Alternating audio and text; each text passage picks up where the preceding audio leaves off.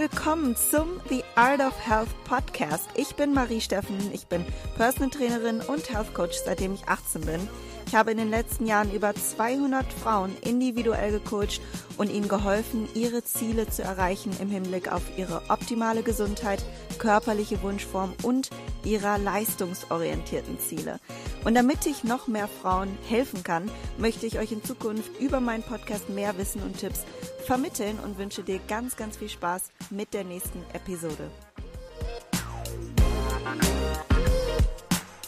Hallo ihr Lieben, herzlich willkommen zu einer neuen Episode auf dem The Art of Health Podcast.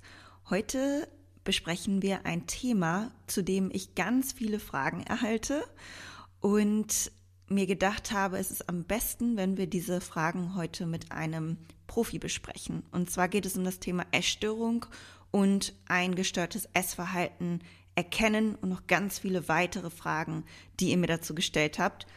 Und deswegen habe ich heute einen Gast eingeladen und dieser Gast hatte selber mal eine Essstörung und das gibt uns natürlich den direkten Einblick in ja all das, was eine Essstörung umfasst, wie man sich dabei fühlt und wie es dazu kommen kann und wie, vor allem, wie man dann natürlich rauskommen kann. Denn mein heutiger Gast hilft nun selbst anderen dabei, aus einer Essstörung herauszukommen und ein gesundes Essverhalten entwickeln zu können, beziehungsweise auch Ziele wie einen Kinderwunsch sich erfüllen zu können. Denn all das hat Lisa Hoffmann, mein heutiger Gast, selbst durchgemacht. Und ich bin super dankbar dafür, dass sie heute zu Besuch auf dem The Art of Health Podcast ist und uns an ihrer Story teilhaben lässt. Hallo Lisa. Hi Marie. Du hattest ja selbst mit einer Erstörung zu kämpfen und hilfst jetzt sogar anderen dabei, aus der Erstörung herauszukommen. Und ich bin jetzt wirklich so gespannt wie ein Flitzebogen über deine persönliche Story. Ich glaube, das wäre ganz cool, damit zu starten. Vielleicht kannst du einen groben Umriss ähm, gestalten und in die ganzen anderen Fragen, die meine Zuhörer noch so über das Thema gestellt haben, würde ich dann einfach zwischendurch reinwerfen, wenn das für dich okay ist. Ja, klar.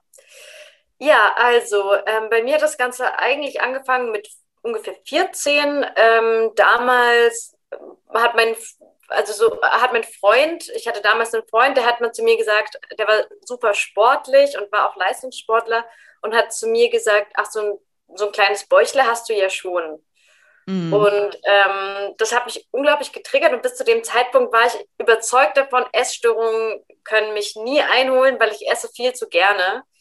Ähm, und dann habe ich einfach gedacht, na ja, stimmt ja auch. Also, aber ich, also ich hatte, war ganz normal, aber jede Frau hat natürlich irgendwo Fettpölsterchen, die gehören ja dazu, gerade wenn man eben anfängt zu äh, menstruieren und zu Frau zu werden. Und ähm, ich bin eher so der Bauchtyp, ähm, aber wir reden hier von einem ganz normalen Körpergewicht. Ähm, hm. Ja, und dann habe ich einfach beschlossen, na, dann nehme ich halt ein bisschen ab und habe dann zu dem Zeitpunkt einfach ähm, die, keine Süßigkeiten mehr gegessen und ein bisschen mehr Sport gemacht. Aber definitiv restriktiv, aber alles war so noch ähm, irgendwie im Rahmen. Also meine Periode war da noch da. Mhm. Ähm, bis ich dann in der 11. Klasse im ähm, Schüleraustausch war, beziehungsweise ähm, im Ausland einfach war für dreieinhalb Monate.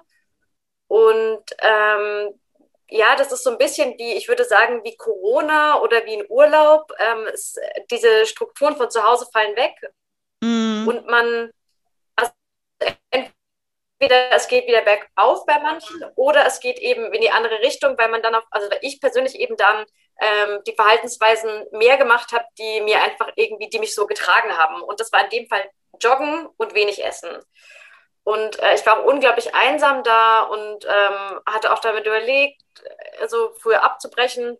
Habe ich aber dann nicht und ähm, habe dann ungefähr dort so 10, 12 Kilo nochmal abgenommen und war dann wirklich in einem sehr niedrigen Gewichtsbereich und kam dann wieder zurück. Ähm, meine Eltern völlig schockiert und äh, genau, dann war ich das erste Mal irgendwie damit konfrontiert, dass ich jetzt eine Therapie machen muss.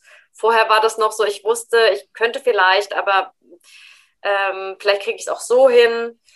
Und mhm. meine Mutter hat dann tatsächlich auch, also meine Sportlehrerin hatte dann mal mich angesprochen und ich habe dann mit meiner Mutter darüber gesprochen und meine Mutter hat dann gesagt, ja, glaubst du nicht, du kriegst es auch so hin? Dann habe ich gedacht, naja, so krank bin ich ja nicht. Und dann kam ich aber wieder und dann war ich erstmal in Therapie und ähm, um, die, um die Geschichte, ich war dann so 17, um die Geschichte kurz zu machen, ich war insgesamt viermal stationär. Ähm, Und diese stationären Aufenthalte haben mir immer geholfen, so ein bisschen mein Gewicht zu stabilisieren, aber nicht so richtig auszubrechen aus dieser Essstörung. Mhm. Und dann habe ich ähm, im Dezember 2018, ich hatte dann auch natürlich auch keine Periode mehr, ich weiß auch gar nicht mehr wie lange, weil ich habe dann immer mal wieder hormonell verhütet und so weiter. Und als ich dann, 2018 äh, ist mir dieses Buch No Period, No What in die Hände gefallen. Und ich war ähm, 2018, also entweder ich war schon 30 oder Anfang oder Ende 9, 29 und ähm, ich war schon 30. Und ähm, ja, dann habe ich gemerkt, okay, ähm, wenn ich, auch wenn ich jetzt, mir war klar, dass ich ein Kind will irgendwann. Und dann habe ich gedacht, ja, also ich muss jetzt irgendwie was tun. Und ähm, diese Recovery Stories haben mich so krass ermutigt. Und dann ist mir auch klar geworden, dass diese ganzen, also mir haben die Klinikaufenthalte echt den Arsch gerettet. Aber da ist halt immer so, da wird so ein Normalgewicht ähm, festgelegt und es ist ein BMI von 19. Völlig absurd. Keine normale Frau, also vielleicht 98 Prozent aller Frauen, die kein gestörtes Essverhalten haben, haben ein BMI von 19. Und in diesem Buch zu lesen, dass man im Durchschnitt ein BMI von 22, 23 braucht, um seine verlorene Periode wiederzubekommen, ähm, hat mich irgendwie, hat mir auch so Mut gemacht und auch so gesehen, weil ich habe nämlich, das war mein großes Problem. Ich hatte trotzdem noch unglaublichen Hunger mit einem BMI von 19 und ich dachte mir, ich bin einfach, das, da stimmt was nicht mit mir. Aber der Körper brauchte halt einfach mehr. Ich war ja jetzt auch nicht mehr 17, sondern auch irgendwann Mitte 20 aber auch mit 19, 18 braucht man wahrscheinlich einen höheren BMI. Ja, genau. Und dann habe ich dieses Buch in die Hände ähm, bekommen und dann war es jetzt auch nicht so alles irgendwie alles vorbei und, ähm, und ich konnte meinen Weg gehen. Es war total steinig und so. Aber ähm, ich war irgendwie auf einem aufsteigenden Ast, habe dann den Sport auch ähm, drastisch reduziert ähm, und habe einfach äh, viel, viel, viel mehr gegessen und ähm, ja, dann ähm, haben sich meine Hormonwerte auch, also ich habe mich dann immer an meinen Hormonwerten orientiert. Ich habe wirklich regelmäßig die genommen, weil ich da auch gerne die Rückmeldung hatte, dass ich auf dem richtigen Weg bin und dass ich das überhaupt wieder verbessern kann. Ne? Nach 15 Jahren oder 16 Jahren weiß man ja auch nicht. Genau. Und ähm, ja, dann ähm, bin ich, im, um die Geschichte kürzer zu machen, bin ich dann im Dezember 2019 hatte ich dann meinen äh, Schwangerschaftstest, meinen positiven in der Hand. Ja. ja genau. Was war ja, das für ein Gefühl? Also ich meine, du hast doch bestimmt geweint und alles, oder? Also, also es war, äh, ich hatte, ich muss noch dazu sagen, meine Periode habe ich nicht wiederbekommen. Ich habe ähm, äh, wirklich meine, also meine ähm, Werte waren im Normbereich und es ist eben oft so, dass Frauen, wenn sie so lange ihre Periode nicht hatten, dann so einen ähm, hormonellen Trigger brauchen, beziehungsweise nicht hormonell. Das ist eine Tablette, die den Eisprung anregt, aber keine Hormone enthält, sondern blockiert Hormonrezeptoren im Kopf, dass äh, die Eierstöcke mehr produzieren. Mhm. Ähm, und das habe ich aber, so die geringste Dosis ist 5 mal 50 und ich hatte 3 mal 25. Also es war wirklich okay.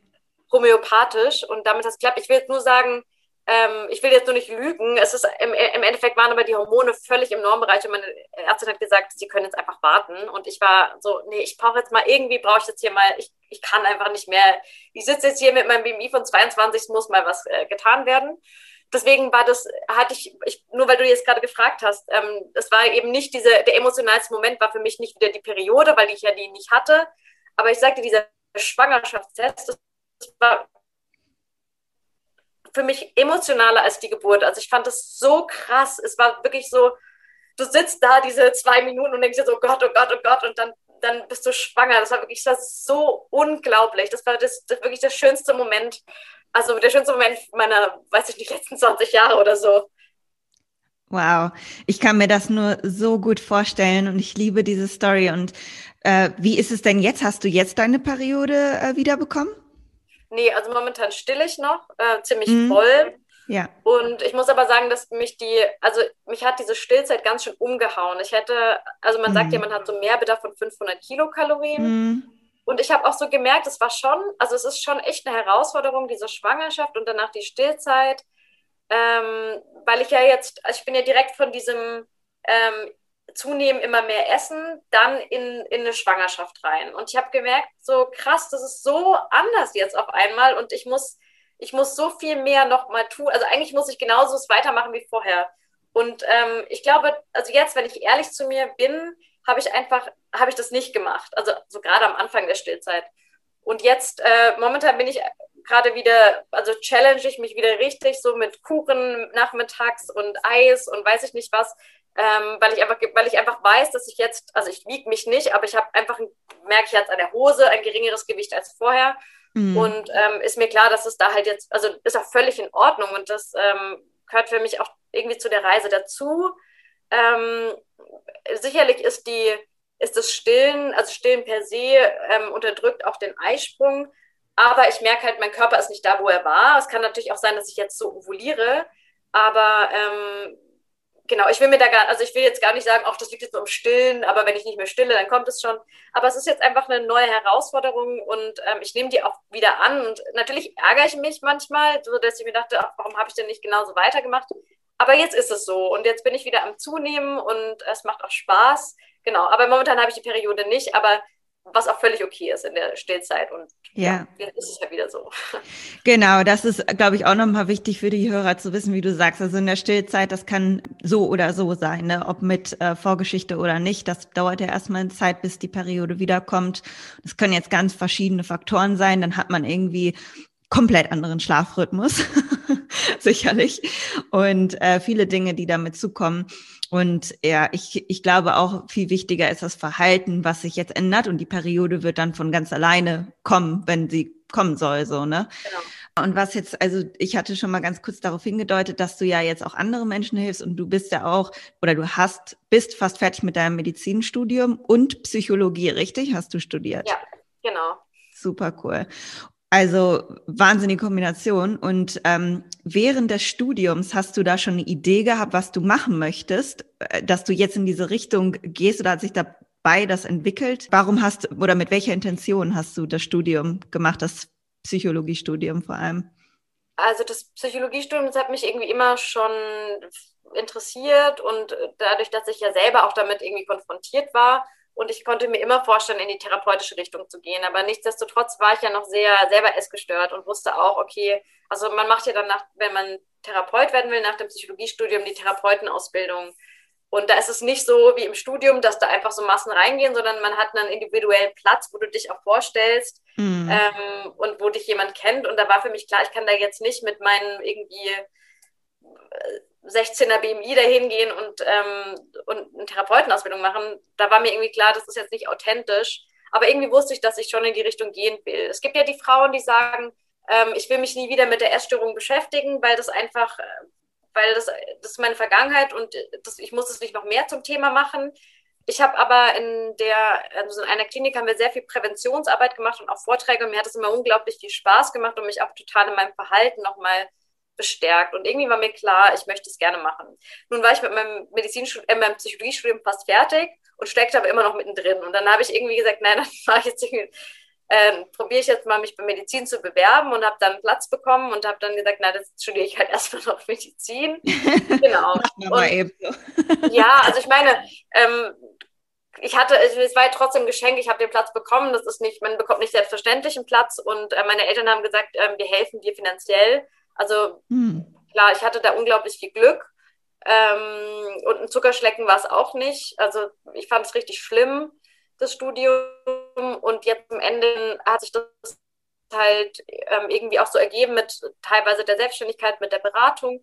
Und ähm, jetzt machst also ist natürlich mit dem Wissen, was ich habe, es ist unglaublich geil, Sachen zu lesen und die zu verstehen und zu wissen, was dahinter steckt.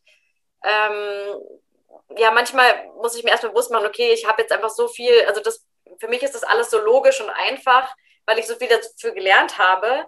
Und ähm, ich denke mir immer so, aber das ist, das ist, gar nicht so viel wert, das Wissen, weil jeder kann sich das anlesen. Aber es ist halt einfach, glaube ich, weil ich mich schon so lange damit beschäftige. Und das ja. möchte ich einfach gerne auch mit nach außen tragen. Und ich glaube auch gerade dieses, ähm, des erstens selbst ähm, betroffen gewesen sein, aber auch selbst zu sagen, okay, das sind Gedanken, die kommen einem immer wieder. Und manchmal kriege ich auch so Rückmeldungen, äh, krass, du hast da immer noch mit zu kämpfen, in Anführungsstrichen. Und mhm. ich sage, natürlich holt mich das auch ein. Aber die Frage ist, was mache ich draus? Also ähm, gehe ich dem jetzt nach, dass ich sage, oh Gott, das ist mir jetzt zu viel Milch im Kaffee? Oder, oder sage ich, okay, es ist mir zu viel Milch im Kaffee, aber krass, ich habe gerade den Gedanken gehabt und ich mache es aber trotzdem. Also ja. genau, ich glaube, das ist ein unglaubliches Geschenk für mich und für andere, ähm, ja, das anbieten zu können. Und deswegen habe ich jetzt beschlossen, so eine Beratung anzubieten, eben mit den Schwerpunkten Periodenverlust, Kinderwunsch und Essstörungen.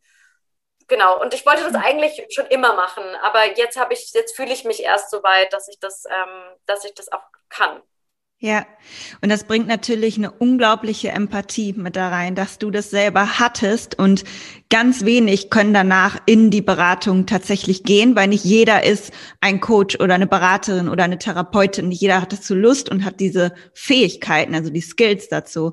Und ähm, natürlich hat man selber auch, und also nur weil ich auch selber Struggle hatte im Bereich Training, Ernährung und all Motivation, nur deswegen kann ich auch Menschen coachen. Genauso ist es bei ja. dir auch. Und die Dinge kommen natürlich, natürlich habe ich Momente, wo ich ähm, auch struggle oder wo ich Motivationsschwierigkeiten habe, jetzt mal auf mein Feld bezogen. Aber das sind ja auch Gedankenmuster, die sich antrainiert haben oder Unsicherheiten, die man damals hatte oder das, was du jetzt beschrieben hast mit der Milch im Kaffee oder so, sind ja Gedankenstrukturen. Ne? Das, vielleicht hast du das ja auch im Psychologiestudium sicherlich gelernt. Also ich hatte mal einen Podcast darüber gemacht, wie man sich, also wie so Gedankenmuster entstehen. Und das ist ja tatsächlich also eine chemische Reaktion letztlich. Und dann kommt das wieder auf. Aber wie du sagst, man erkennt es und dann denkt, ach, witzig, jetzt habe ich daran gedacht und es hat vielleicht eine Empfindung sogar ausgelöst, aber ich weiß genau, wie ich damit umgehen muss und wie ich das bewerten muss oder ne, so. Das finde ich echt. Genau. Ja. Cool. Und ähm, ja, zum Thema Klinikaufenthalt, das ist auch für mich immer so schwer, wenn ich Personen habe, wo die sagen, ja, ich habe eine so ich weiß nicht mehr weiter und Klinik war das Schlimmste oder ich habe dann ein, traumatisches Erlebnis und die machen dann nichts mehr. Also die haben so eine Angst, überhaupt äh, einen Therapeuten zu suchen oder wieder in die Klinik zu gehen, weil die sagen, ich werde dort gemästet und äh, ne, solche Erlebnisse. Und ich habe das jetzt schon so oft gehört. Und wie ist das bei dir gewesen? Kannst du das unterstützen? Und meinst du, dass es wichtig ist, dass man in die Klinik geht? Weil irgendwie ist es ja auch so ein Zwang, den man ja scheinbar auch selber nicht behandeln kann, oder? Ja, also ich stehe dem sehr zwiegespalten gegenüber und ich finde, man kann natürlich auch keine Pauschalaussage machen. Aber ich kann sagen, dass mich in mir die Klinik teilweise den Arsch gerettet hat. Also ich meine, wenn man mhm. da, wenn man so niedriges Gewicht hat und ähm, klar, du wirst ins kalte Wasser geschmissen. Ich hatte Kliniken, da wurde ich aufgepäppelt mit Flüssignahrung erstmal. Und ich hatte auch eine Klinik, wo ich mit demselben Gewicht sofort einen normalen ähm, Mealplan bekommen habe und dann einfach meine, weiß ich nicht, dreieinhalbtausend, viertausend Kalorien essen musste. Mhm. Äh, was mein Magen auch erstmal nicht vertragen hat. Aber das war dann trotzdem im Endeffekt okay. Also ja, und natürlich wirst du in Anführungsstrichen gemästet. Das ist natürlich viel, viel, viel mehr, als man vorher gegessen hat. Ähm, aber ich meine, andererseits ist es halt auch so, wenn du dir denkst, jemand ist fast am Verhungern, was, was macht man? Ja. Man gibt ihm was zu essen. Und auch wenn sich das nach dem Messen anfühlt, ähm, ich habe auch ganz oft dann, ich habe das auch gehabt, dass ich gesagt habe, ich möchte nicht mehr in eine Klinik, weil ich möchte es irgendwie intrinsisch schaffen. Und aber manchmal, das geht einfach manchmal nicht. Man hat so krasse, festgefahrene Ängste, dass man und manchmal ist es auch richtig gut, ins kalte Wasser geschmissen zu werden und nicht mehr, also da ist die Milch im Kaffee das kleinste Problem, sondern da mhm. gehst du hin und dann kriegst du erstmal Käsespätzle. Ähm, und dann strugglen manche, weil sie sich vegan ernähren wollen und es gibt keine Klinik. Aber ich finde, wenn man schon solche Gedanken hat, muss man sich vielleicht schon noch mal Gedanken machen, ob es nicht doch der bessere Weg ähm, ist, ähm, irgendwie in die Klinik zu gehen. Ähm, ja, es ist auf jeden Fall, es ist nicht einfach. Ähm, und oftmals finde ich, ist es, man vergleicht sich ja oft mit anderen und manchmal werden so Konkurrenzverhaltensweisen ähm, so krass geschürt oder entstehen erst in der Klinik. Das ist schwierig. Oder auch dieses, ähm, ich finde auch dieses Erreichen eben von einem 19er BMI so als Ziel. Das ist mhm. eigentlich, das ist total, natürlich kannst du nicht sagen, 22, das würde ja keiner mitmachen, aber einfach mal also ich würde mir wünschen, dass eine Klinik sagt, das ist so das absolute Minimum, aber das reicht eigentlich niemandem. Und eigentlich müsste man als abhängige Variable nicht diesen BMI machen, sondern einen gesunden Körper, einen gesunden Hormonhaushalt. Weil wenn du deine ja. Periode nicht bekommst mit einem 19er BMI, wirst du immer noch ähm, kranke Strukturen im Kopf haben. Manche haben auch ihre Periode und haben, sind trotzdem nicht geheilt. Manche haben ihre Periode ja. mit einem BMI von 18, aber sie sind trotzdem krank ähm, im Kopf. Äh, deswegen, ähm, und was ich halt auch ganz, ganz krass finde in Kliniken, es wurde nie, nie, nie bei mir, und ich habe das auch nie wieder an, im Studium erlebt, es wurde niemals diese, dieser ähm, Begriff Extreme Hunger oder extremer Hunger oder sowas ähm, mhm. fokussiert. Und es nie sagt jemand, ich habe gerade, also, und wir haben gerade Käsespätzle gegessen plus Pancakes zum Nachtisch und ich habe immer noch so Bock weiter zu essen. Mm. Würde sich nie jemand trauen, denken sich aber 85 Prozent. Ja. Und das finde ich was, was so, das, das gehört so krass dazu, zu einer Recovery, dieser extreme Hunger und niemand spricht darüber. Und dann denkt man sich, man, man, man denkt sich dann als Betroffene, scheiße, ich glaube, ich habe eigentlich Binge-Eating und muss mich davor schützen mit meiner Essstörung, mit meiner Magersucht. Ich muss mich immer, ähm, ja. ich muss immer restriktiv sein, weil ich habe so einen Hunger, ich könnte bergeweise essen und ich könnte 10.000 Kalorien essen und ich werde nicht satt, aber das ist ganz normal. Aber das wird halt, kommt in der, in, in der Klinik nie zur Sprache und das finde ich halt gefährlich, ja. Ja, absolut. Und ich, äh, ich glaube auch, das macht einen ja auch Angst. Es macht einen Angst. Man denkt, ja. wenn ich esse, dann kriege ich diesen extremen Hunger. Man hat dann Scham, man will auch nicht drüber sprechen. Oder man rutscht in, in die andere Essstörung und rutscht ins Binge-Eating. Ich hatte da mal einen Podcast so gehört, um das selber besser zu verstehen, warum das so ist, so auf biochemischer Ebene, dass man ja quasi diesen, ja, also vorher, als wenn man in der Magersucht ist, hat man keinen Hunger mehr, weil der Körper, glaube ich, nicht mehr Hungerhormone produziert. Er hat ja gar keine Ressourcen mehr dazu und Energie, um das zu produzieren. Das kann jetzt nicht richtig sein, wie ich sage, aber das ist so, wie ich es verstanden habe. Und Klar, man hat sich auch irgendwie daran gewöhnt, es werden verschiedene Komponenten damit reinspielen. Sobald man ja aber anfängt zu essen, ist der Körper natürlich hellwach und sagt, alles klar, bevor wir jetzt hier alle sterben, es geht ja um Leben und Tod, muss ich jetzt Hungerhormone auslösen und die sind dann natürlich so extrem, bis der Körper sich gesättigt fühlt. Was könntest du jemanden sagen, der davor Angst hat vor dieser Situation? vor dem Extreme Hunger? Wie hast du das für dich mm, gelöst? Also, ja, das, also eine Sache noch, es gibt, also ich zum Beispiel hatte immer Hunger, ich hatte gar nicht diesen Appetit oder Hungerlosigkeit. Und mhm. das ist auch bei vielen so. Manche haben aber tatsächlich gar keinen Hunger. Manche haben auch keinen Hunger, wenn sie mehr essen und sind ultra voll. Es gibt alles. Aber sagen wir mal, die meisten haben Hunger und bekommen auch, je mehr sie essen, mehr Hunger.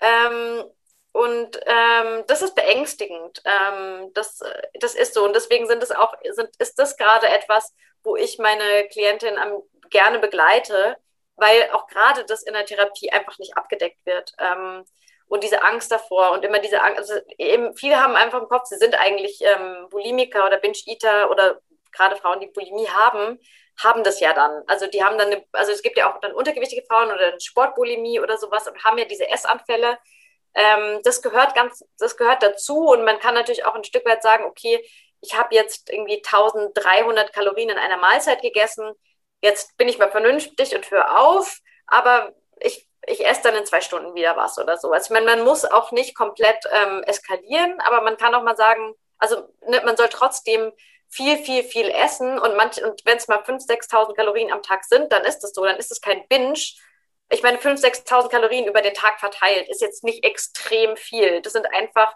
eine gute Kalorienzahl pro Mahlzeit, also eine sehr gute, klar, aber es ist jetzt nicht eskaliert, weißt du? Also es kann einfach mal passieren. Das ist, passiert wahrscheinlich jedem Menschen, der mal auf eine Hochzeit eingeladen ist. Hm. Ähm, ja, und da will ich halt meine, meine Klientin einfach besonders begleiten, weil das sind Sachen, die gehören dazu und die werden so, so wenig thematisiert. Und natürlich traut man sich das nicht, weil dann sagt der Therapeut, na, dann essen Sie halt einfach mehr. Sie dürfen, äh, Sie dürfen gerne noch mehr essen, aber das will man ja nicht, davor hat man ja Angst. Aber ähm, da begleite ich halt gerne und natürlich möchte ich, dass meine Klientinnen da durchgehen, weil wenn ich nicht jetzt, also die nehmen auch zu, wenn sie nicht ihrem extremen Hunger nachgehen, oft, aber wenn ich nicht jetzt meinen Hunger ähm, nachgehe, dann, dann werde ich es nie tun. Dann wirst du mich mhm. immer ängstigen, dieser Hunger. Ja. Und ich, ja, da eine Balance zu finden, das, ähm, da will ich einfach unterstützen. Und ähm, das, glaube ich, ist einfach das, was, was, das, ähm, was ein Coaching auch ausmacht mit jemandem, der da selber durchgegangen ist. Manche haben es halt nicht. Manche sagen, okay, mir wird so schlecht, wenn ich Fett esse. das ist ja auch so, ein, so eine gebahnte ähm, G Gedankensweise, die man irgendwie durchbrechen muss. Ja, und für diejenigen, die das haben, könnt, ist es so, ist da so ein auffälliger, typischer mh, mm, Zyklus oder Rhythmus, wo man sagt, normalerweise, wenn man dann eine Zeit lang sein ungefähres Normalgewicht, das ist ja unterschiedlich und kann sich auch über den Lebenszeitraum verändern, aber wenn man so ungefähr erreicht hat, dass sich das dann auch abflacht, dieser ja, Extremhunger. Ja. ja, ja, also das auf jeden Fall, wenn du dann halt irgendwie einen, also genug Fettdepots hat, meistens ist es ja nicht das, ich weiß nicht, deswegen finde ich auch BMI immer schwierig, ne? Es geht ja nicht, ja. also ich gehe auch ein, ein Setpoint-Gewicht ist eigentlich nicht ähm, richtig, sondern es geht eigentlich eher um einen Wohlfühl-Körperfettanteil. So sage ich mhm. immer, ne? Also wo der Körper sich wohlfühlt. Und ob das jetzt bei dir bei ähm, 20 ist oder bei 25 oder bei 28 ist halt unterschiedlich. Und da kannst du, wenn du immer mehr Muskeln aufbaust, bringt dir das auch nichts, weil, ja. weil das geht um das Fettgewebe, das ja mhm. auch diese ganzen Hormone ausschüttet, wo du satt bist. Ja, und das flacht auf jeden Fall ab. Ähm, allerdings kann es auch sein, dass es nicht abflacht, wenn du dich teilweise am Tag in einem relativen Energiedefizit befindest. Das heißt, wenn du zum Beispiel intermittierendes Fasten machst. Du kannst mhm. dann trotzdem einen Körperfettanteil von 25 Prozent haben. Dein Körper fühlt sich aber von 8 bis 14 Uhr in einem Defizit. Dann kann es halt trotzdem sein, dass du so einen extremen Hunger hast. Also ähm, gerade so ähm, jegliche Form von Überessen resultiert immer, sagen wir mal, in 95 Prozent der Fälle aus einer Restriktion. Auch ja. jemand, der Binge-Eating hat, auch jemand, der Bulimie hat, der erlaubt sich bestimmte Nahrungsmittel oder bestimmte Mengen eines Nahrungsmittels nur innerhalb eines Essanfalls und sonst ist er, ist er restriktiv. Ja. Und aufgrund dessen ähm, entsteht es am Ende. Wenn du zum Beispiel, es kann auch sein, dass du sagst, okay, ich erlaube mir jetzt ein Stück Kuchen und dein Körper sagt eigentlich, er will drei, dann macht es Sinn, einfach mal eine Zeit lang drei zu essen, weil dein Körper das gerade will und irgendwann will er das auch nicht mehr. Aber es geht darum, dass, dass dein Körper einfach weiß, dass, sich auf, dass, er, dass er sich sicher fühlt. Und das ist immer, das ist, glaube ich, die größte Erkenntnis, die man haben kann, ist, dass jegliches Binge-Eating, jegliche Bulimie immer aus einer Restriktion entsteht. Und wenn man die Restriktion nicht hat, dann, dann muss man nicht rebellieren. Ist raus besser. Genau. Ja. ja. Ja, das ist so erleichternd, glaube ich, gerade für viele zu hören. Ich weiß, wie viele Menschen, äh, ich weiß es nicht mal, ich weiß nur, wer mir schreibt und daraus ja. kann man dann sich denken, wie viele es noch gibt, die damit zu kämpfen haben. Wie bist du damit umgegangen, dass dein Körper sich verändert hat? Was hat dich mental dazu gebracht, dass du sagst, alles klar, das ist jetzt der Weg? Hast du dich gewogen? Hast du dich im Spiegel angeguckt? Hast du es extra gemieden? Ähm, also gewogen habe ich mich gar nicht, ähm, weil ich habe gar keine, nicht mein, also ja, für mich hat das irgendwie nie so eine Relevanz. Also irgendwann jedenfalls nicht mehr. Und äh, ich hatte mich dann nur mal beim Frauenarzt gewogen, also ich hab dann, bin dann einfach meinen Weg gegangen und habe mich dann irgendwann beim Frauenarzt gewogen beim Termin, weil dann so ein Waage rumstand und dann ähm, stand da auf einmal die sechs vorne und ich dachte mir so, holy shit, ich habe das gar nicht mitbekommen. Wo sind denn auf einmal diese zehn Kilo her, die ich auf einmal mehr wiege? Ähm, also ich habe mich jetzt auch nicht, klar, ich habe mich nicht super wohl gefühlt. Ich hatte Zellulite am Bauch, was ich vorher nie hatte. Ähm, aber es war so, es war zwar nicht angenehm, aber es war irgendwie okay. Es war so, ich meine, im Endeffekt denke ich mir, wie ernst nimmt man sich eigentlich? Und ich finde, man, man, je öfter man sich das auch sagt, desto mehr glaubt man es auch. Wie, also was bin ich eigentlich, dass ich mir so Gedanken darüber mache, dass ich jetzt irgendwie mehr Fett habe am Bauch oder dass ich, klar ist es schwierig, du siehst andere Leute, die sehen ultra lean aus, super fit und du denkst dir so, ich meine, ich könnte das auch mir würde es viel leichter fallen, so zu sein als so. Und es denken auch noch andere, ich sei faul geworden. Und eigentlich will ich doch die Sportliche sein. Ähm, aber schon allein das mal auszusprechen und darüber ähm, irgendwie, darüber so oft, so das mal nachzuhören, was man da spricht und wie man mit sich spricht und auch zu, zu, mal darüber nachzudenken, so mein Leben, also ich richte mein Leben irgendwie danach aus, wann ich Sport machen soll und kann und das dreht sich so viel darum und es ist eigentlich so absurd. Ähm, ja, und ich glaube, dass man dass ähm, ja, sobald man lernt, auch auf seinen Körper zu hören und wirklich nur dann Sport zu machen, wenn man wirklich sagt, ich habe da Bock drauf und dass es völlig normal ist, dass man auch mal vier, fünf Tage keinen Bock drauf hat und dann mhm. geht man mhm. halt nur spazieren, ähm, ist eigentlich voll das Geschenk. Also es ist ein riesiges Geschenk, finde ich, zu sagen, ähm, ich habe meine Periode verloren, ähm, weil wenn du es nämlich nicht hast, dann hast du vielleicht auch gar keinen Grund. Ja? Dann bist du in deiner Restriktion und bleibst da, weil du denkst, es ist alles okay. Ähm, aber da einfach mal genau hinzuspüren. Und ich fand das irgendwie, fand ich das okay. Also ich, ich fand, ähm, ja, ich finde, man sollte sich in dem Fall nicht immer so ganz so ernst nehmen oder nicht in den Mittelpunkt äh, rücken. Und ich glaube, dass ähm, das ist auch wichtig. Und klar, meine Familie unterstützt mich halt total. Also die, niemand würde sagen, oh, jetzt hast du aber ein bisschen Bäuchle gekriegt. Ähm, das gefällt ja. mir jetzt nicht so oder was auch immer. Ich meine, das ist halt super, das Geschenk. Aber auch selbst wenn es nicht so ist, muss man sich halt gucken, wen holt man sich mit ins Boot, der einen da unterstützt. Ja. Kann die, das kann man niemandem abnehmen, aber ich meine, dir ging es ja auch so. Du hattest ja auch einen Weg, deine Periode wieder zu, zurückzubekommen. Klar, du konntest weiterhin Sport machen, aber hättest du wahrscheinlich auch mal aufgegeben, wenn es halt nicht geklappt hätte. Mm, ja, ja, auf jeden Fall. Ich glaube auch, ne, an dem Punkt, wo du dich dann bei dem Frauenarzt gewogen hast, warst du schon so weit in der Heilung, dass du wusstest, du willst nie mehr dahin zurück. Wahrscheinlich ja. so. Und bei mir, gut, ich hatte jetzt nie eine Essstörung oder etwas, aber ich war trotzdem ja in einem Bereich, wo ich sage, ganz healthy ist es nicht, weil Periode ja. bleibt nicht einfach so weg.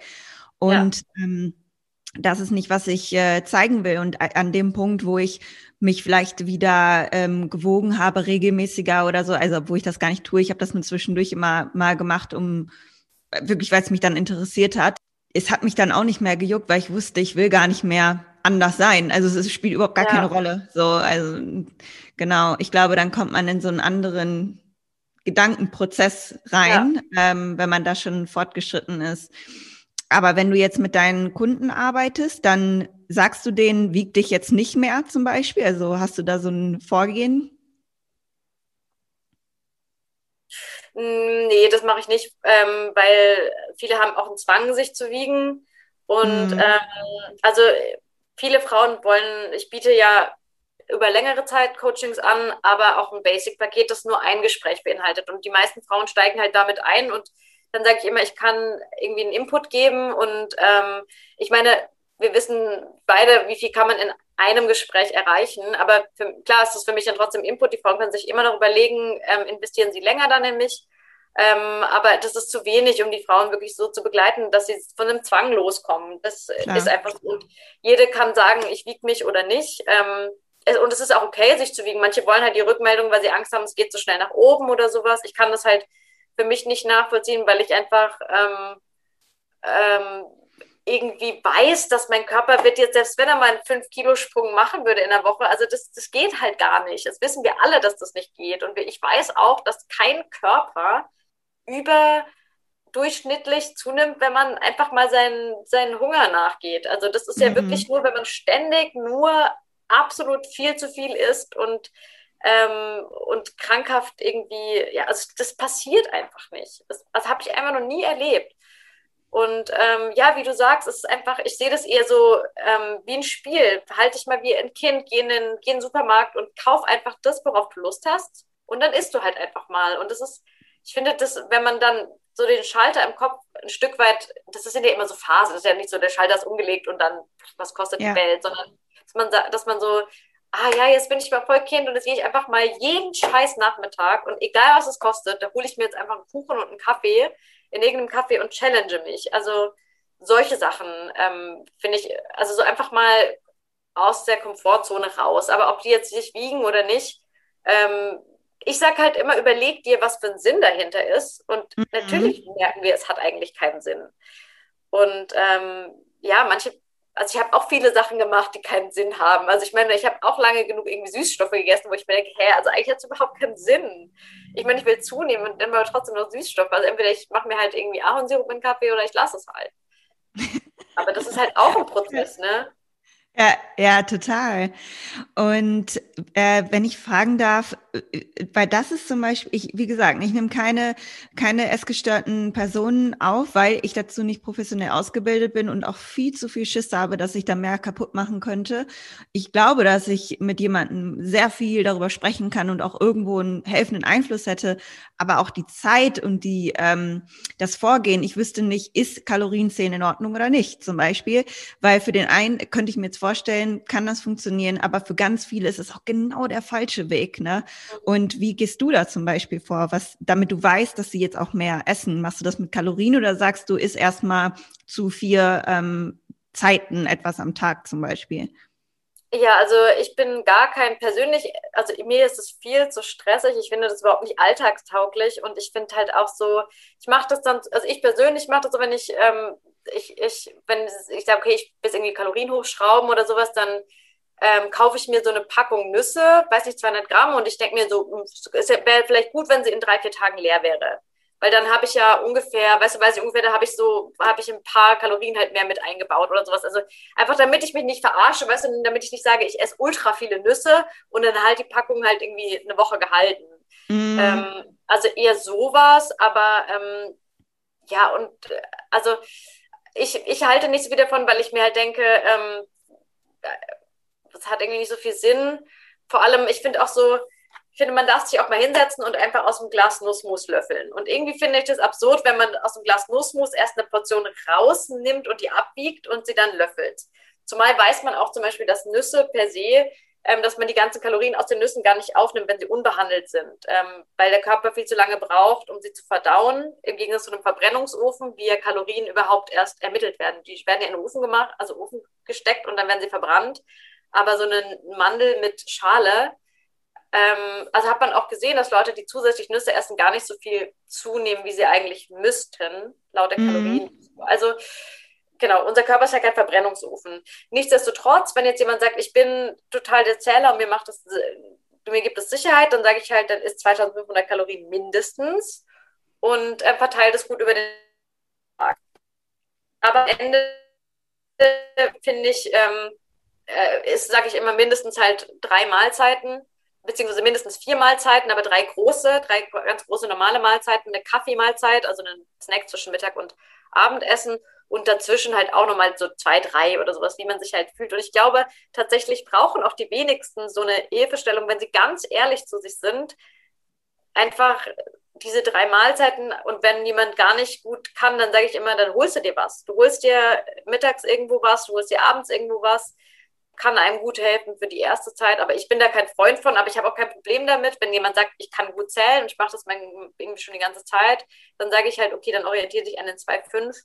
Ähm, ja, mhm. ich glaube, man kann mittlerweile, ähm, kann man auch auf das Gefühl der Betroffenen vertrauen. Aber ich weiß natürlich auch, wie das ist, wenn man ganz krass drinsteckt, dann also ich mache super individuell und ich glaube, ja. das erscheint die Patientin und ich glaube, ab dem Zeitpunkt, wo man ehrlich zu sich ist, ähm, ja. das macht ganz viel. Das ist es nämlich und ich kann mir gut vorstellen, dass du da ein Gefühl für bekommst, weil das wäre meine Frage. Ich glaube, ich habe immer gedacht, das ist das Schlimmste, ne, was, was man dann tun kann, Kalorien zu zählen, weil du umso mehr diesen Perfektionismus und das Zählen und das Beobachten und Kontrollieren ähm, fütterst und äh, nicht loslassen kannst. Aber vielleicht gibt es ja jemand, der da, der da irgendwie schon weiter ist, reflektierter ist und sagt, ich weiß, dass ich mich nicht mehr verarschen will. Ich weiß es und mir gibt es gerade eine Guideline und es funktioniert. Okay, na, dann kann es mal sein. Also das ist irgendwie nochmal ganz interessant, so von dir zu hören. Aber ich könnte mir auch gut vorstellen, also dass es einfach in den meisten Fällen nicht so zielführend ist, um da schneller ähm, ja von von loszukommen vom vom Kontrollmechanismus irgendwo auch.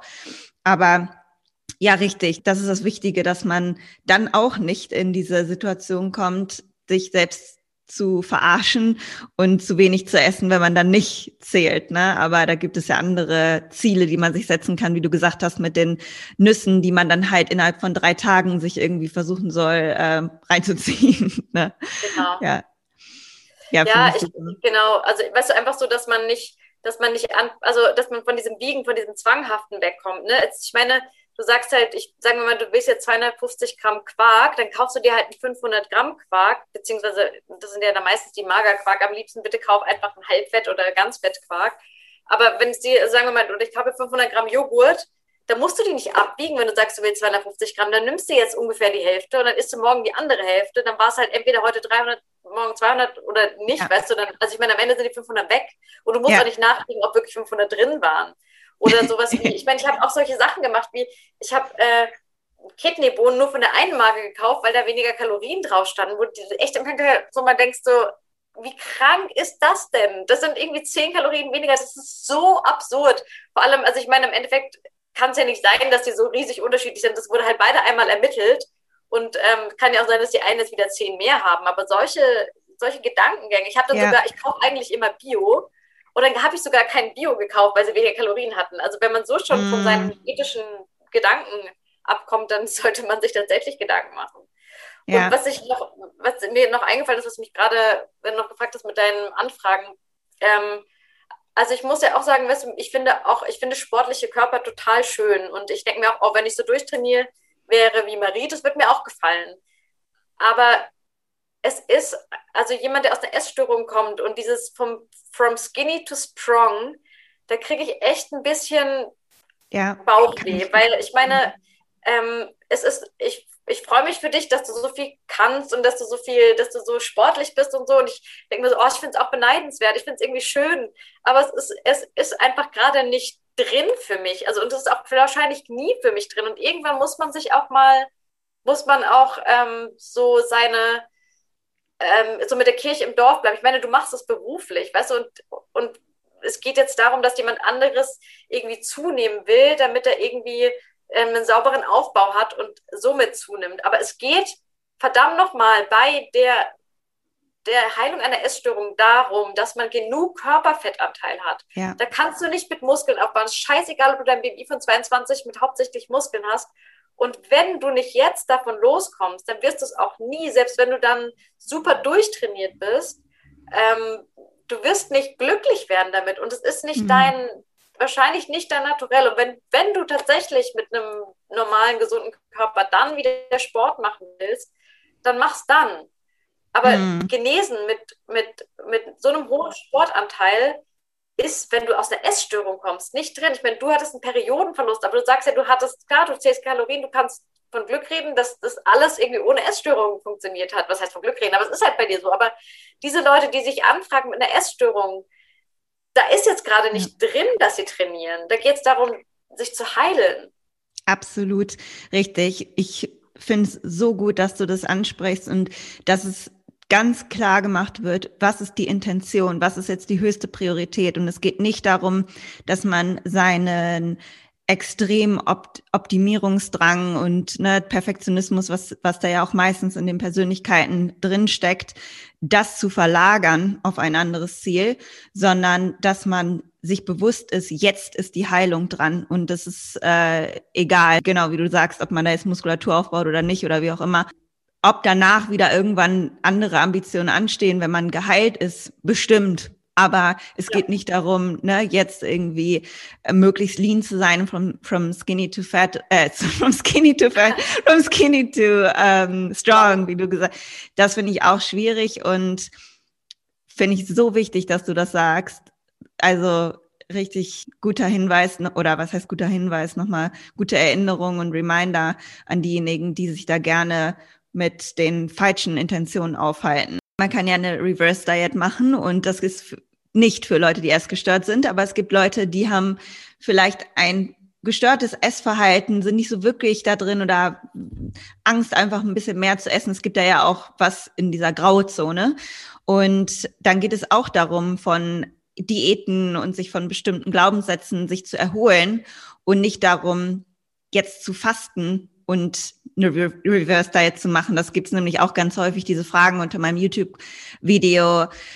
Ähm, ja, kann ich denn auch trotzdem fasten und ketogen essen und die Reverse Diet machen? Weißt du, dann wird schon wieder eine Restriktion eingebaut ja. irgendwo anders und das ist halt einfach nicht die Intention. Ja.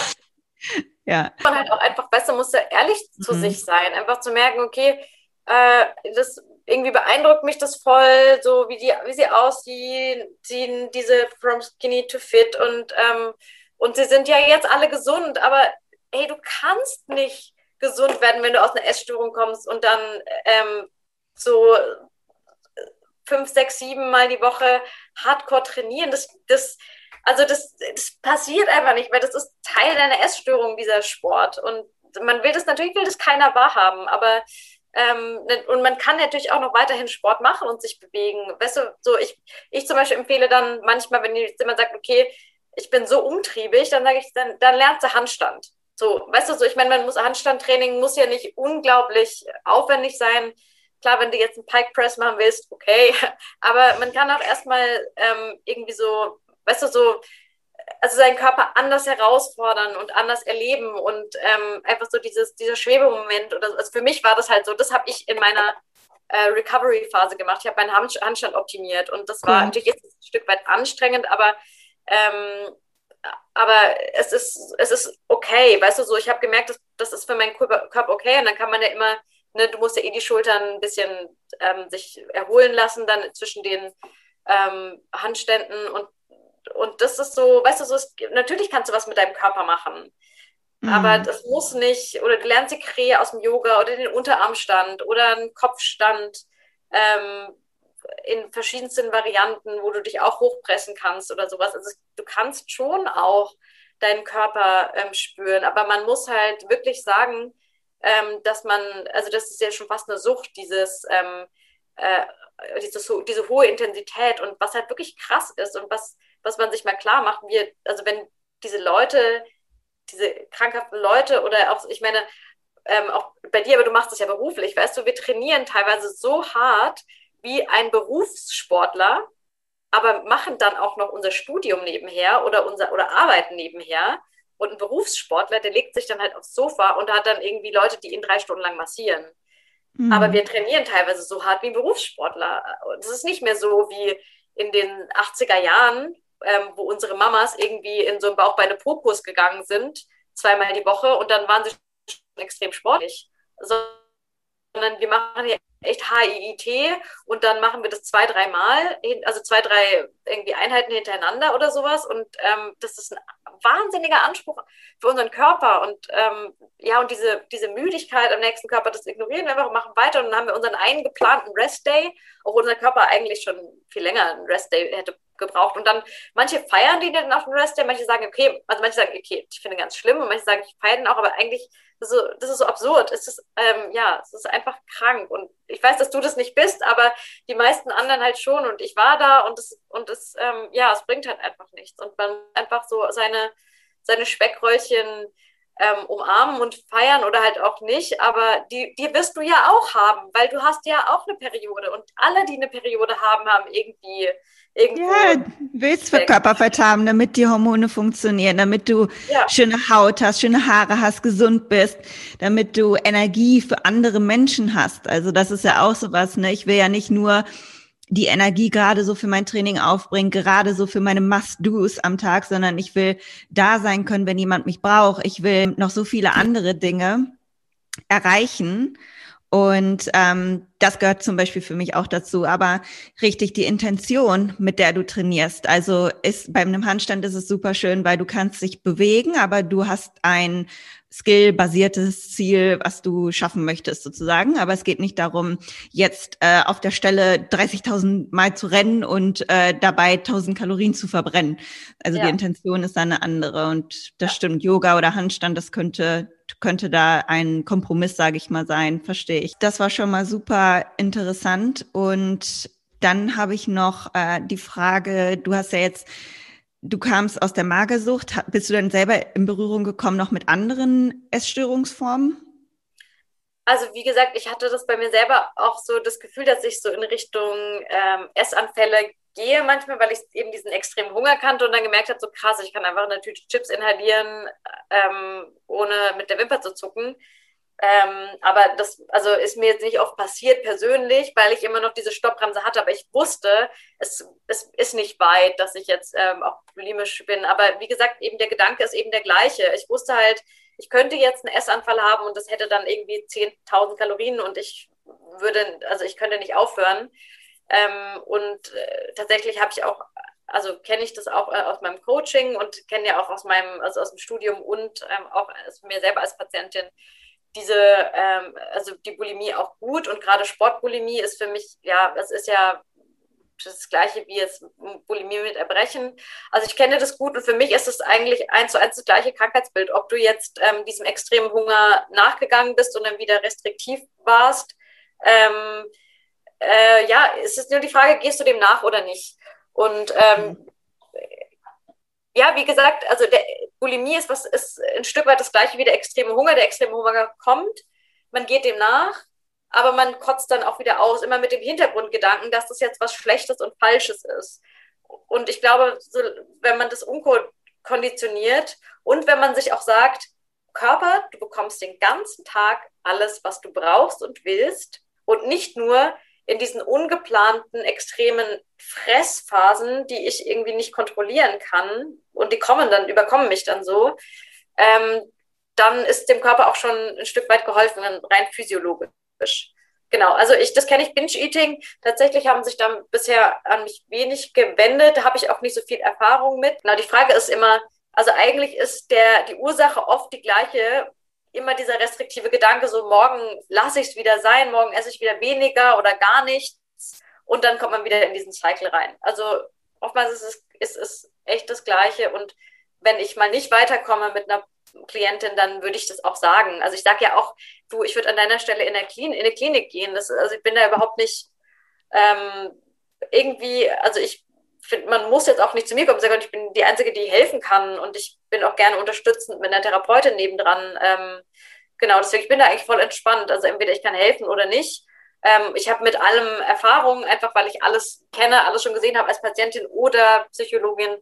Und wenn ich nicht weiterkomme, dann sage ich das auch. Finde ich super.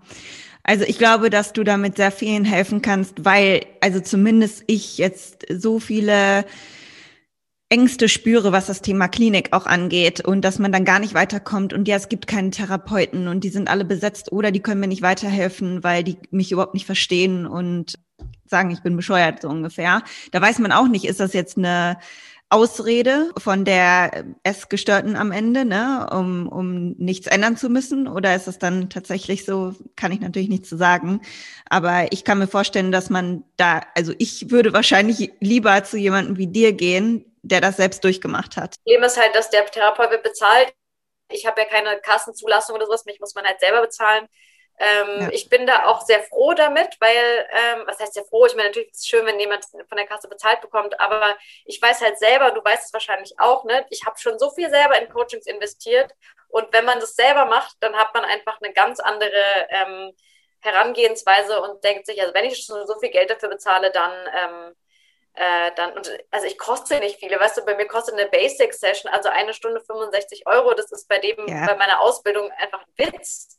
Ja. Ähm, und ich finde, dass, äh, dass, dass, ja, dass man, dass man einfach ganz anders herangeht, wenn man selber das Geld investiert hat. Ja, total. Und äh, vielleicht kannst du noch mal darauf eingehen, was ist für dich oder ab wann hat man eine Essstörung? Weil das ist auch eine Frage, die ich so häufig gestellt bekomme und ich weiß jetzt schon, da können wir jetzt gar keine klare Antwort drauf geben. Ne? Das ist ja auch immer ab wann stört es ein? Ab wann schränkt es einen ein oder so belastet es ein? Aber hast du da irgendwie so Anhaltspunkte, wie das auch jemand für sich selber sehen kann? Weil viele verstecken das ja auch vielleicht, ne? So gerade im, im Zusammenhang mit Sport, dass man dann ähm, das auch nicht so richtig sehen kann, so eine Magersucht manchmal. Manchmal. Also hatte ich auch schon ja. eine Freundin, ja.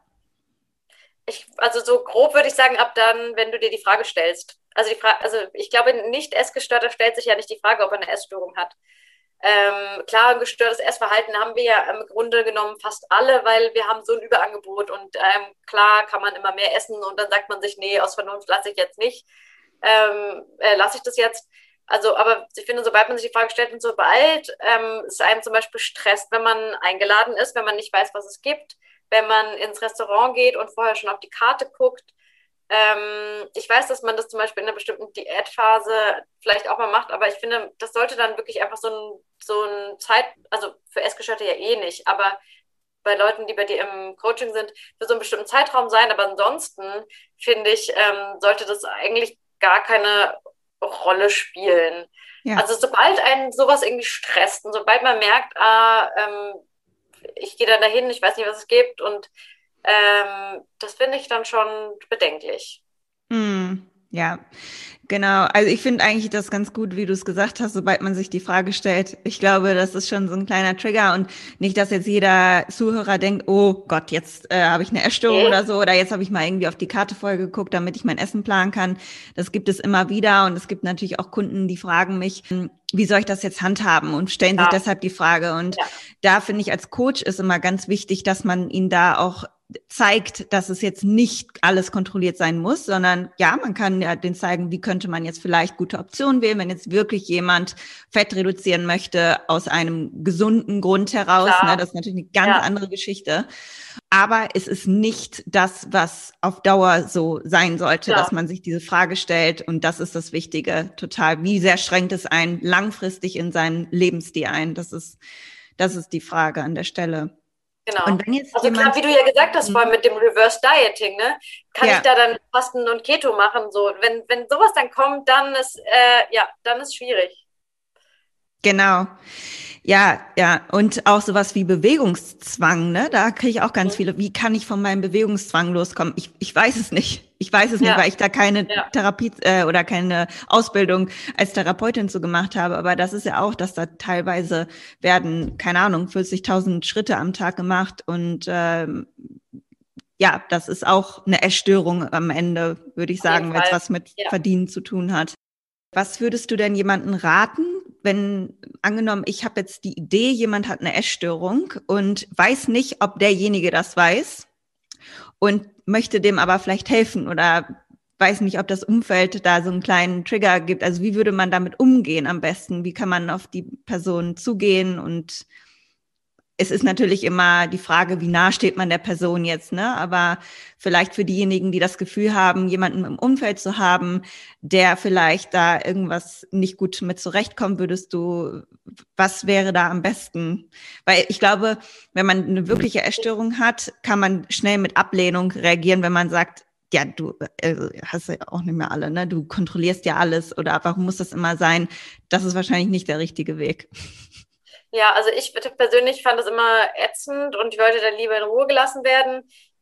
Ähm, aber ich finde, man sollte es auf jeden Fall ansprechen, weil ich finde, so tun, als ob nichts wäre, auch schwierig. Also ich finde, man kann zum Beispiel auch mal einen Brief schreiben. Ähm, aber ich hatte zum Beispiel auch eine Freundin, die ist damit überhaupt nicht klargekommen. Die hat aber auch mal Tacheles geredet. Die hat gesagt, ey, ich gehe doch nicht, du hast hier irgendwie, du wiegst hier unter 40 Kilo und willst jetzt mit mir spazieren gehen. Ich mache das nicht mit. Ich wollte mit ihr und ihrem Hund spazieren gehen. Dann hat sie gesagt, hier hast du meinen Hund, kannst du gerne machen. Ich mach's nicht mit. Ah, ähm, okay. ähm, also das fand ich krass, ne? Aber das war auch voll gut, dass sie da voll für sich eingestanden hat, dass sie gesagt hat, ich habe da keinen Bock zuzugucken und du mal mit deinem ist. Dann habe ich zum Beispiel, wenn ich einen Kaffee mit Milch bekommen habe, ein Kännchen oder sowas, dann hat sie gesagt, warum nimmst du jetzt nicht einfach die ganze Milch? Ne, mach doch einfach das ganz, ganze Kännchen da rein. Ist doch scheißegal, ob du jetzt hier zwei Milliliter mehr oder weniger hast.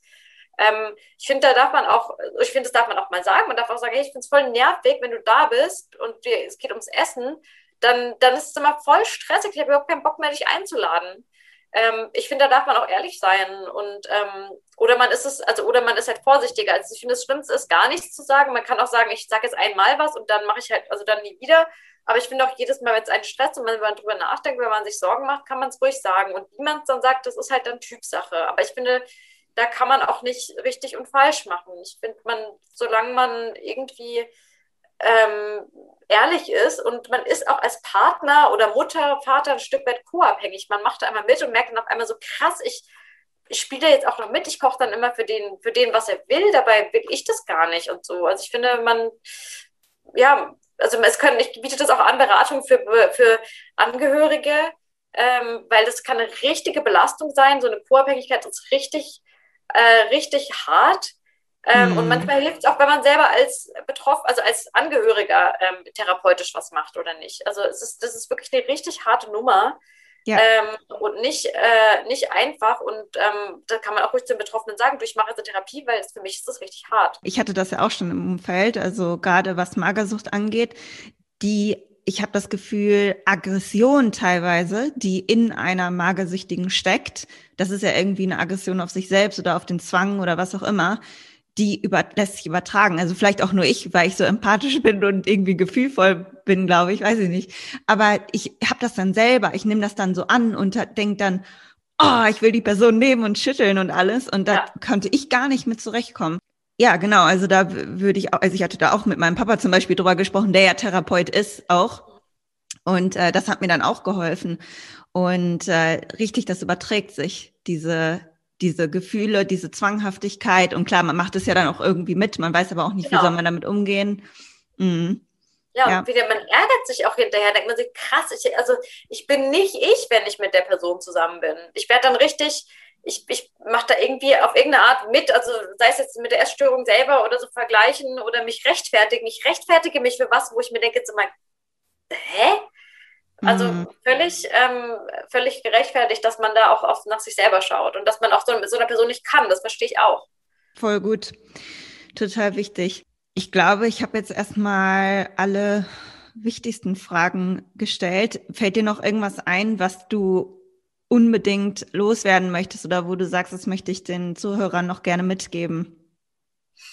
Ähm, ja, also das, was mir wirklich am wichtigsten ist, also weil ich ja auch, also weil wir jetzt beide gerade sprechen und weil du ja Coach bist, ähm, was ich eben auch gesagt habe, dass, ähm, dass körperliche Ziele oder Fitnessziele, wenn man in einer Essstörung oder Periodenverlust, also manchmal, man kann das ja auch haben, obwohl man eigentlich keine Essstörung hatte, ähm, dann ist einfach nicht also gerade nicht das Ziel, seine körperlichen ähm, Fähigkeiten auszubauen, sondern ähm, woanders ranzuarbeiten. Und klar, wie du gesagt hast, manchmal sind so, ähm, finde ich jetzt, wenn man sagt, okay, mir ist das irgendwie wichtig, sind aber auch so andere körperliche so Skills basiert. Ja? Man kann auch sagen, ich will im Hula Hoop irgendwie einbeinig oder nur mit den Armen, mit den Hula Hoop oder sowas. Also, das sind super herausfordernde ähm, Dinge, also man kann sich auch anders körperlich herausfordern. Und ich glaube, ähm, oder was ich jetzt sagen will, ist einfach wichtig, dass das nicht im, dass jetzt nicht ein gesunder Aufbau oder ein vermeintlich gesunder Aufbau, ein sauberer Aufbau im Mittelpunkt steht, sondern ähm, ohne dir jetzt deine Klienten wegzunehmen, ich glaube, du hast genug. ähm, ja, da steht einfach gerade was anderes im Mittelpunkt. Und Nein. da ehrlich ja. zu sich zu sein. Genau, das Wort sauberer Aufbau, da bin ich auch immer so ein bisschen skeptiko. Was heißt das, ne? Aber ist, ist nochmal ein anderes Fass. Äh, Finde ich gut, dass du das gesagt hast. Da steht was anderes im Mittelpunkt. Wie ist das denn bei dir gerade? Gut, du hast jetzt ein äh, Kind. Wahrscheinlich ist es eh nochmal anders von der Routine her. Aber wie gehst du da gerade um mit deinem Sport? Also machst du gerade was? Also ich ähm, habe zum Glück zu Hause bin ich relativ gut ausgestattet. Ich habe eine Langhandel mit sehr, sehr vielen Gewichten ich habe eine Klimmzugstange ähm, und habe auch viele kleine Gewichte und damit kann ich ja, also kann's ja, kommt man ja gut klar. Ähm, und jetzt mache ich es aber tatsächlich so, dass ich, also manche habe ich so drei Tage Bock hintereinander zu trainieren, manchmal bin ich dann so drin bin, habe ich Bock. Ähm, das habe ich auch gerade vier Tage in also fast nichts gemacht. Ich gehe ja spazieren mit dem Baby und ähm, was ich, ich mache jeden Tag einen Handstand, also so, äh, aber manchmal halt auch nur so zwei Minuten im Garten ähm, ein, zwei Press-Handstände und das war's. Ähm, einfach weil es mir Spaß macht. Manchmal, also Klimmzüge kann ich jetzt eh nicht mehr groß, aber manchmal ähm, gehe ich halt hoch und lasse mich langsam runter oder sowas, weil die Stange halt da ist. Also ich mache manchmal was, aber manchmal mache ich auch wirklich tagelang einfach, also jetzt gerade habe ich einfach so ich habe dann wirklich so mich reingemerkt, wenn ich jetzt Sport machen würde, das wäre jetzt einfach nur so, weil ich meine, ich müsste mal wieder. Aber nicht so, weil ich voll Energie habe und Bock drauf habe. Und ich mache es jetzt wirklich nur, wenn ich sage, ich habe super viel Energie und habe richtig Bock drauf. Aber ja. manchmal habe ich halt auch super viel Energie und habe richtig Bock auf Spazieren gehen und dann geht es ja sowieso gerade nicht, weil ich halt das Baby dabei habe, weil ich kann jetzt nicht äh, die Langhantel schnappen, wenn das Baby nebendran liegt. Ähm, und dann gehe ich spazieren und dann zwei, zwei Stunden später bin ich habe ich gar keine Energie mehr und dann, dann ist ja auch gut. Dann, also weißt du, dann frage ich mich auch, also wozu soll ich denn machen, wenn die Energie gar nicht da ist? Also so mhm. handle ich es gerade. So ein, zwei, eins, ein, zwei, drei, vier Mal die Woche, sowas. Ja, cool. Oder null. Mal auch mal null. Ja. Ja, du Aber gehst so, da halt. Ich weiß ja auch, dass das. Ja. ja, ich weiß halt, mein Körper, wenn mein Körper, also so, wenn mein Körper will, dann macht er das. Und ähm, und ich habe Sachen, die, die sind mir wichtig, wie mit dem Handstand und das macht so, weißt du, so, das ist so geil, weil fünf Minuten Handstand am Tag bringt dich schon so weiter. Ja. Ja, und das ist wichtig, dass du das sagst, einfach nochmal, um den Anfang aufzugreifen, wo du meintest, ich habe das Gefühl, das, was ich in meinem Kopf habe, das muss doch jeder wissen oder das weiß doch jeder und muss so ein bisschen den Weg finden, das vielleicht für den Dummy irgendwie festzuschreiben. Ich weiß nicht, weil das ist wirklich nötig und ich kenne diese Position sehr, sehr gut, dass man denkt, ey, ich dachte, das weiß jetzt jeder äh, Mensch, äh, warum muss ich da jetzt noch ein Video zu machen, wie man XY macht. Es ist so, die, die Masse weiß es nicht.